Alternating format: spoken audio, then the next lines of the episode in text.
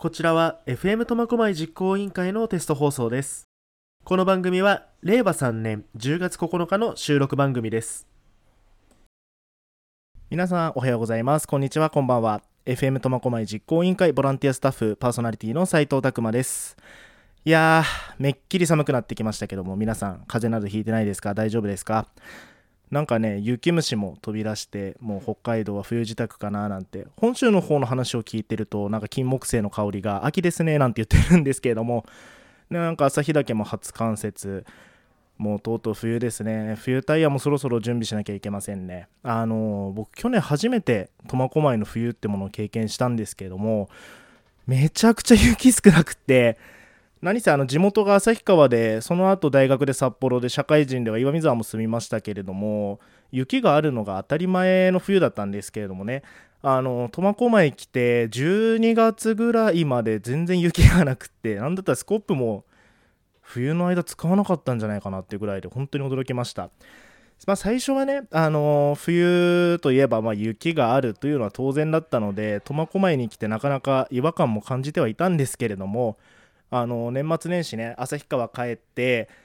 まあ雪があってあ最初はあやっぱこれだよな冬ってなと思ったんですけれどもなんだかんだやっぱね1日2日ぐらい経つと苫小牧の冬楽だなと思ってやっぱそっちの方がいいななんて冬に思っちゃいました。今年はどんな冬になるんですかね？雪多いんですかね？まあとりあえず皆さん体調管理には十分気をつけていきましょう。それでは始めていきましょう。斉藤拓磨の切磋琢磨。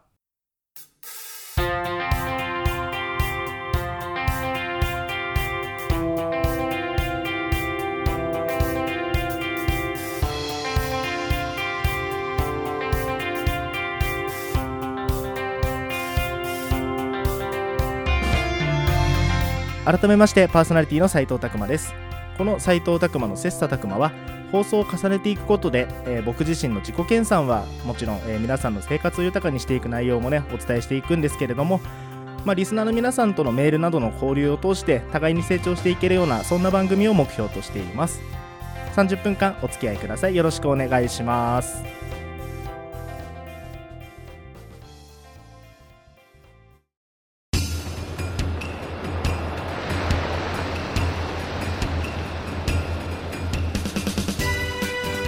苫小牧の漁港にあるホッキ料理のお店マルトマ食堂。わっしょい店長の三浦今田です。苫小牧にぜひ FM ラジオを。頑張れ FM 苫小牧。わっしょい。FM 苫小牧実行委員会ではメンバーを募集しています。ラジオに興味がある方一緒に番組を作ってみませんか？みんなの力が必要です。一緒に苫小牧を盛り上げよう。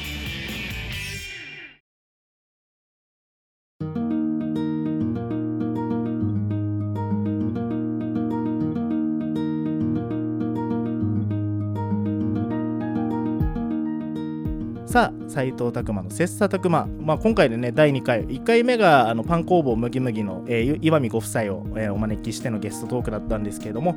今回第2回はですねフリートークをしようと思いまして、えー今収録している次第です。さあそんな第2回。まあ初のフリートークですね。フリートークお題はこちら。サウナ。さあフリートークサウナなんですけれども僕もサウナ入るようになったのが本当1年前の9月の中頃だったんですね。初めてサウナ行ったのが。あのーサウナに興味はあったというかまあ友達とあの温浴施設でお風呂入ってる時とかには友人はサウナに入ってたんですけれども僕は本当暑くて34分とかで出ちゃってなんだったら水風呂も本当全身入れなくて足チャプチャプするぐらいなこれの何が気持ちいいんだと。何がいいんだと思っててで他にサウナ入ったったら本当小学校6年生の修学旅行でみんなで我慢比べ大会みたいな感じでサウナに入ったことがあった程度だったんですけれどもあのーもう結構最近サウナブームというのがあって、まあ、芸能人の方とかもねいろんな番組ラジオやテレビでサウナの話をしているのを聞いて僕がまだ分かってないだけで本当は正しい入り方とか学んだらこれめちゃくちゃ気持ちいいんじゃないかなっていう興味はあったんですよ。興味はあったんです。ただ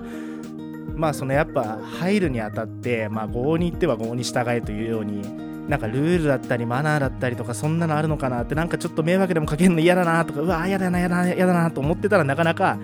まあちょっと足が離れてしまっていたんですけれどもまあ去年の7月にですね苫小牧に転勤してきてそしたら会社のその後輩に後輩がですねあの僕サウナ行くんですっていうのがいたんでじゃあちょっとサウナの入り方教えてよなんていうところからまあサウナに行くにあたったんですけどもえーっとですねまあ簡単に言います。めちゃくちゃ気持ちいいですよ。本当に。あの日々の疲れはもちろんですけれどもあの仕事のストレスだったりとかねうまくいかないなっていう時にサウナ入るとまあしゃあないか。もう次切り替えてやるしかないなとか。本当ねサウナ入るといいことばっかりなんですよ。今自分の中でですけどね。なのでまあちょっと今回の放送は、まあ、皆さんにサウナの本当入り方、まあ、サウナ学概論みたいな感じでお話ししていきたいなと思います。まあサウナまあ僕もさっき言いましたけどもサウナ暑いだけなんだったらその後の水風呂なんて冷たいだけねふうに思うんですけれども今日はねちょっとちゃんとした入り方を、まあ、教えていきたいななんていうふうに思います。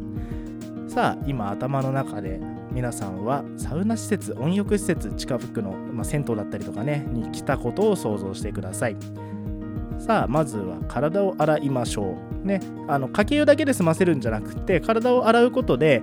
あの表面の、ね、汚れとか取れてより汗がかきやすくなりますんで、えーまずは体を洗うところから始めてください。まあ身を清めるなんて言いますけどもね。でまあそのまんまサウナ行ったらねあのーサウナに入る人もいるんですけれども僕はやっぱり一回、うん、温泉で湯通しというかやっぱ一回温泉入って体を温めるとより汗がかきやすくなるんでまずは温泉に浸かりますね。でせっかくね、あのーちゃんとした温泉があるような施設だったらサウナだけ楽しむのもやっぱもったいないじゃないですか。なのでまあまずは温泉入って温泉を楽しんでそこからサウナに入りましょうと。さあ体が温泉で温まりました。さあサウナに行きましょうという時にまずは体の水分を拭き取ってこれはですねあのもちろんサウナ室がびちゃびちゃにならないようにという配慮もあるんですけれども表面に水分がついてると気化熱といってその体の体温を奪う効果があるのでその水分をねあの拭いてあげることで体が冷えないようになります。のでまずは水分を取りましょう。さあサウナ室に入りました。まあ大体サウナ室といえばねあの段が2段だったり3段だったりそういう風になってると思うんですけれどもあのサウナの段数例えば結構3段目の高さぐらいにあの温度計があることが多いんですね。であの温度計が例えばじゃあ3段目が90度となっているとしましょう。そうなるとサウナ室内全体が別に90度になってるわけではないんです。あの2段目が80度1段目が70度とあの段が1段変わると温度が10度下がるというふうに言われています。なのでまあサウナストーブとの近い遠いとかでも温度はもちろん変わってくるんですけれどもサウナの段数によってもあの温度が変わってくるのでまあ暑いのが好きな方は冗談にまあちょっと暑いのが苦手かななんていう人は下段に座るといいかもしれません。あのねサウナ好きの方の中ではやっぱり、まあ、暑さが一番だって上に座ることが、まあ求める人がいるんですけれども本当に無理せず自分の合った場所を見つけるとそれが一番いいかなと思いますんでまずはねそのサウナの座る場所によって温度が違うということを覚えておいてください。でまあ大体サウナに入ってる分数っていうのは僕の話だと大体8分から12分が多いかなと。あのーまあ大体6分から12分がま一般的に言われてるんで、まあ、ただねそれに縛られずに、まあ、その日のコンディションだったりその暑さによって長さを全然変えるのはありだと思うんで本当にあくまで推奨です。僕の推奨はだいたい8分から12分ぐらいですね。で、えー、とサウナに入りました。でその後に、えー、とかけ湯。まあもしくは水風呂とかであの水風呂の前の桶で汗を流すんですけどこれ絶対本当に一番大事かもしれません。水風呂に入る前は汗を絶対流すこと。これマジで大事なんでこれ本当覚えておいてください。で水風呂の水でねあの桶ですくってあの汗を流すのもいいんですけれどもうんとそこで一気に温度が奪われてしまうのももったいないので、まちょっとねあったかめのかけ湯でまず汗を流して水風呂に入るのが一番いいかななんて思います。ねでも水風呂冷たいじゃんって本当ザブンって入れないよ。なんて方もいる多くいると思います。僕もそうでした。でもあの入ってしまうと本当に5秒10秒ぐらいですかね。あの5秒10秒ぐらい経ってくると体がふわーってちょっとあったかくなってくるんですよ。ほんと冷たくなくなってどんどんどんどん気持ちよくなってきちゃうんですよね。でまあ大体水風呂、まあ、1分2分って言われますけれどもそれも本当サウナでどれぐらい蒸されたかによってあの入る時間を合わせてください。僕の感覚は指先もしくは足先がちょっと冷えてきたなとか一瞬でもお寒っとかって思った瞬間にすぐ出ます。あの水風呂気持ちいいんですけど入りすぎちゃうとどうしても温度が下がって危険なのであのそれも自分のね感覚をつかんで、えーと、調整して入ってもらいたいと思います。さあここまで今サウナ水風呂なんて話をしましたけれどもここまではほぼ前振りでございます。こっからが一番大事でサウナ水風呂入りました。そっから休憩、まあ、椅子に座ってドカーッと座ってぼーっとするだけなんですけれどもよく温浴施設に行くとあのプラスチックでできた椅子だったりとかベンチとかあると思うんですけども、まあ、そこに座って休憩するんですね。これが一番気持ちよくて本当座ってぼーっとした瞬間に頭がふわふわふわってするようなグワングワンするんですけど気持ちいい。これほんとねあのサウナ以外で味わったことのない感覚なんですよ。で僕も初めてサウナ行った時にあなんだこれなんだこれめちゃくちゃ気持ちいい。過去に経験したことないふわふわするなんだこれと思っててでそれがもうそこからそれが虜になってしまったんですよね。でこれ一般的に言われているのがなぜこういう感覚に陥るかっていうとサウナで交感神経と言われるまあ例えば仕事の時にあどうしようどうしよう緊張して汗がうわって出ちゃうとかそういうのって交感神経が高まった時って自然と体温が高まってあの汗がかきやすい状態になるんですけれども要するにサウナに入ってなんだこれ熱い熱いやばいやばいどうしようどうしようと思ってまず交感神経がドンと上がります。でそこから出て一瞬下がるんだけどまた水風呂入ったらなんだこれ冷たい冷たいやばいやばいってなってまた交感神経が上がるんですね。でそこから椅子にドカッと座るとその振り幅でドンと副交感神経というリラックスの極致に至るんですね。で体はその交感神経から副交感神経に、まあ、スイッチしましたと。ただあの血中のアドレナリンが、まあ、そんなすぐには下がんないのでまあ何て言うんですかね体はリラックスしてるけどなんか頭はフル回転してるみたいなそんななんかちょっとうんと噛み合ってない状況というかそれが気持ちよさなん気持ちよさの、まあ、世間一般で皆さんも聞いたことある「整う」この部分じゃないかというふうには言われています。まあ、ただもうね、理屈じゃないです。気持ちいいもんは気持ちいいんですよ。なのでね、ぜひ味わっていただきたいなと思うんですけれども、あのこのセットをね、あのまあ、さっきのサウナに8分から12分ぐらいで水風呂も入りました。で休憩します。これをだいたい3セット繰り返すっていうふうに言われてます。まあ、この3セットをなぜ繰り返すかっていうと、まあ、この3セットを繰り返すことによって普段その自律神経のその交感神経副交感神経って切り替えてなかなかされてなくてあんまりうまくいかない状態らしいんですよ。ただこれを3セット繰り返すことによって自律神経を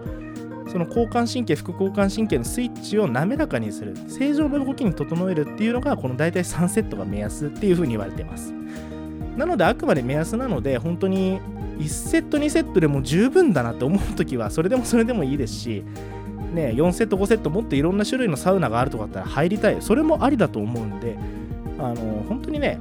あくまで言われてるのは推奨です。ルールでも何でもないので本当自分の好きな入り方を見つけて入るのがいいんじゃないかなそんな風に思います。でサウナ入った後に取ってほしいのは、まあ、これ水分なんですよやっぱり。サウナ後のビールとかよく言うじゃないですか。なんでこれやっぱり水分欲しくなるっていうのはもちろんね汗によって水分が失われるのもそうですけどその老廃物と一緒にやっぱ必要なビタミンだったりとかねそういうのも抜けてしまうんでそういう部分はね水分と体にいい成分をねちゃんと補給しなきゃいけないんですけれどももちろんビールうまいっすよ。本当に僕も好きです。ただ皆さんに飲んでほしいものがある。これがねオロポっていうものがあるんです。オロポ。ね耳なじみないでしょ？あのオロナミン C とポカリスエットを混ぜたものなんですけどこれがめちゃくちゃうまいんですよ。本当にもう全身の血管に染み渡るようなもう隅々まで成分が行き渡るような本当ねあの染み渡り具合たるや本当ないですよ。1ヶ月頑張った仕事終わって飲むビールみたいな感じのほんと1週間レベルじゃないですよ。ほんと1ヶ月溜め込んで溜め込んでいややっと終わった。流し込むビールぐらいもしくはそれより勝るんじゃないかなってぐらい。これ本当に美味しいんでサウナ好きの人間からしたらもうサウナ公式飲料みたいな立ち位置なんですけれどもまだね皆さんなかなか馴染みがないかもしれないんでぜひオロポも楽しんでいただいてでやっぱサウナ入ると五感が研ぎ澄まされた感覚になるんでもうその後の食事がめちゃくちゃ美味しいんですよ本当に。でまあこのサウナ後のご飯まあサウナ好きのね界隈からするとサメシなんていう風に言うんですけれどもあのーもう結構なねあの温浴施設やっぱ食事に力入れるところがとても多くてうんと札幌のねニコーリフレさんとかもうすごいですよメニューの数とかも。でそこの中で僕が一番好きなのがあのリフレスタ丼ってあるんですけれどもあのカツと肉が乗ってて温泉卵乗っててもうこのね男の男だったらみんな好きなんじゃないかなってごめんなさいこれ男性専用施設なんでね本当僕はスタ丼毎回頼むんですけどスタ丼とオロポのこのセットがねもう体に染み渡るんですよ。であと苫小牧とかで言ったらあと僕がよく行くなごみの湯のあのあんかけ焼きそば。これも美味しいんですよね。でなごみの湯だとあのそれこそ期間限定で今オロポ出してたとかそういうのもあるので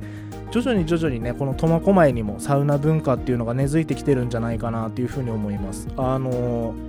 白樺温泉湯さんだと今ちょっとコロナの影響でやってないですけれどもロウリュやってたりあのー、ほのかあのありますよね。もう、うん、と最近オートロウリュっていうのを取り入れたりと、まあ、サウナの熱がどんどん高まってるなと思うんですけどね、今ごめんなさい。ちょっとロウリュの話したんでちょっとロウリュの簡単な説明もしとこうかなと思います。もしかしたら僕初めて知ったのがあの細かすぎて伝わらないモノマネ選手権で博多華丸さんがやってたあのロウリュの モノマネがあったんですけれどもまあ、イメージとしあの一般的なロウリュって言われるものはそのフィンランドのあのフィンランド語で蒸気浴を意味することであってその熱せられたサウナストーンってねサウナのヒーターの上に石が積んであるんですけれども、まあ、そこにアロマ水をこうやってジューッとかけて、まあ、熱を発生させてそれをタオルで仰いでいく、えーことなんですけれどもまあこれ本当豆知識ですね。タオルで仰ぐのはどちらかというとドイツでいうアウフグースっていうものに近いんですけれどもまあ日本国内では、まあ、一般的にロウリュっていうので通ってるんで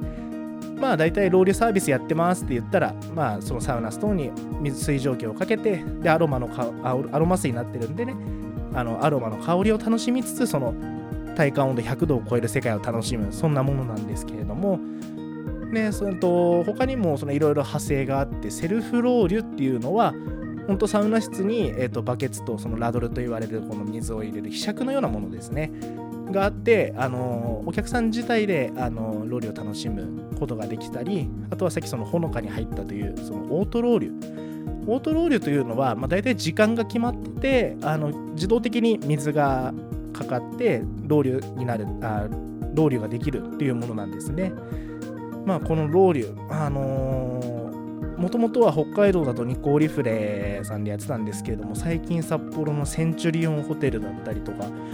あと帯広のひまわり温泉とかあと釧路にもあったかな確か。結構そういうロウリュサービスをやるところが北海道でも増えてきてるんであやっぱりこのサウナ文化という高まりを、え日に日に感じてますね。まあこんな感じで今サウナの入り方についてお話ししてきたんですけれどもまあ今なかなかねコロナであの行けないんですけれどもサウナ施設ほんと全国今素晴らしいサウナ施設たくさんあるんですよ。ただ北海道もとてもサウナ施設素晴らしいものがあって北の聖地と言われる、えっと、上富良野にある白銀荘。こちらも、えっと、今年の3月か4月に、えーリニューアルして、えっと、セルフロウリュができるようになったりあと十勝方面ですね。あの帯広のサウナ施設がそのフィンランドサウナといって、まあ、そのセルフロウリュができるようなそういう施設が増えていて、えっと、人気なところで言うと本当北海道ホテルさんあと十勝川温泉の寒月園さん。えっ、とあと本当にシティあのビジネスホテルあの十勝ガーデンズホテルさんとかそういうところでも採用されてまして十勝方面のサウナ文化は熱いなっていう風に最近は感じてますね。あの寒月園僕大好きで寒月園のサウナって結構暗めな感じのサウナ室なんですけど僕とにかく音も何もなければ暗いサウナが大好きなんで、まあ、それが好きなんですけれどもで水風呂入って外気浴まあ外気浴っていうのは外で休憩することなんですけれども目の前に十勝川あ十勝川が流れてるんですね。でも本当大自然の中で自然に溶けるような感覚で僕この前行った時2日間行っあの2日間土日で帯広行ったんですけど2日とも寒月園行っちゃってあの初日はもう隣のテーブルぐらいに小鳥が飛んできたり次の日行った時はなんか親子のタヌキがひょこひょこって出てきたりしてあの感覚なんか自然に溶けてって気持ちいいなと思って本当ねあの外気浴で30分ぐらい休憩しちゃうぐらいねあれは気持ちよかったんでまあコロナでねなかなか今行きづらいですけれども、うんとまあ、コロナが落ち着いてきたら、まあ、道内はもちろん道外のサウナ施設も行ってみたいななんてそんな風に思います。さあまあこんな感じでね今サウナの魅力に話ついて話してきたんですけれどもまあこんなこと言ってしまったら本末転倒でございますが百聞は一見にしかずでございます。サウナ行ってください。もしよねあの本当サウナの入り方わかんない。まあ聞いたけどもやっぱイメージちょっとしづらいな。いややっぱ直接行くの教えてほしいなっていう人いたら連絡ください。一緒に行きましょう。あの 入ったら本当にあんな何て言うんですかね。1000円もしないぐらいでこんな気持ちいいことがあっていいのかと。あれはねもうぜひ皆さん経験してほしいなと思います。まあこんな感じで今あのサウナについてお話ししてきました。まあねみんなでまあいろいろ疲れることあるけど仕事も大変だしコロナでいろいろ抑制されるけどもサウナでちょっと疲れを取れればいいななんていうふうに思っています。さあ CM を挟んでエンディングです「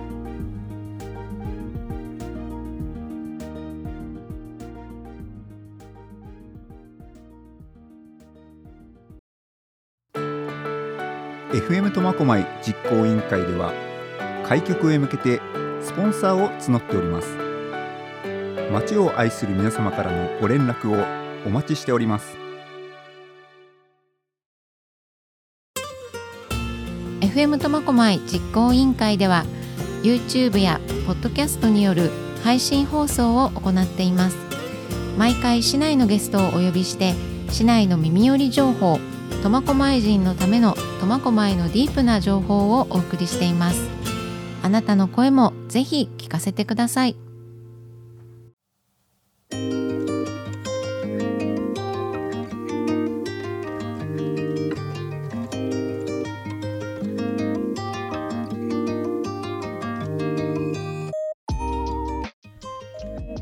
さ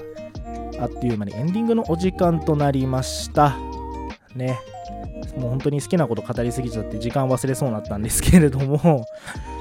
あのーサウナね、本当に暑いだけ冷たいだけ、逆にそれがいいんですよ。結局サウナ施設に入、サウナに入って、暑い暑い暑い、水風呂入って冷たい冷たい冷たい。で、椅子に座って気持ちいい気持ちいい。この3つしか考えれないから逆に頭が疲れなくてめちゃくちゃいいんで逆にそのねあの暑いだけ冷たいだけとかっていうのを逆の発想でねそれだけしか考えれないっていうのはとても素晴らしいことだなっていうふうに思ってほしいなと思います。日常生活でもねあのそれだけそれだけと思ってても逆にそれしか考えれないことが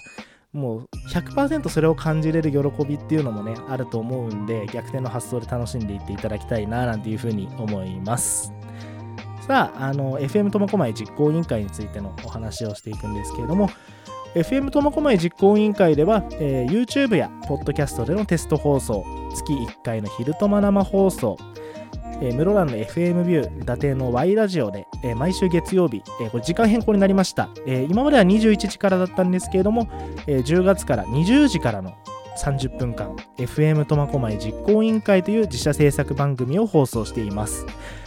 この FM ビュー Y ラジオの放送は、まあ、その聴衆エリアのね、他のあ聴衆エリア外の方でも聞くことができます。